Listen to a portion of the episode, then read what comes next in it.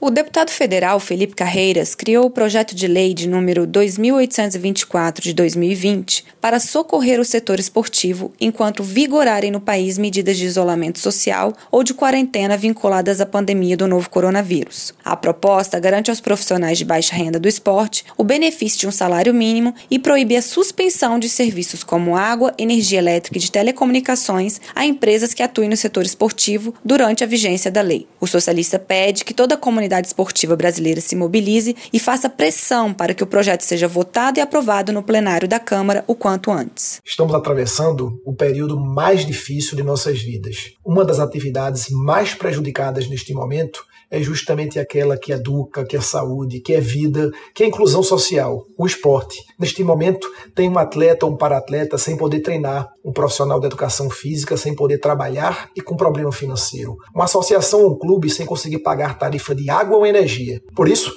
apresentamos um projeto de lei pedindo ao governo brasileiro que socorra a comunidade esportiva, com alguns benefícios, como auxílio financeiro e a isenção de algumas tarifas. A minha parte eu fiz, com compromisso e convicção. Agora passo a bola para você, atleta, para-atleta, técnico, nutricionista, fisioterapeuta, árbitro. Preciso que todos usem a sua força e a sua energia para pressionar a Câmara. Vamos dizer sim ao PL 2824. O esporte tem pressa. Eu conto com você. Com trabalhos técnicos de Daniel Aragão, de Brasília, Mariana Fernandes.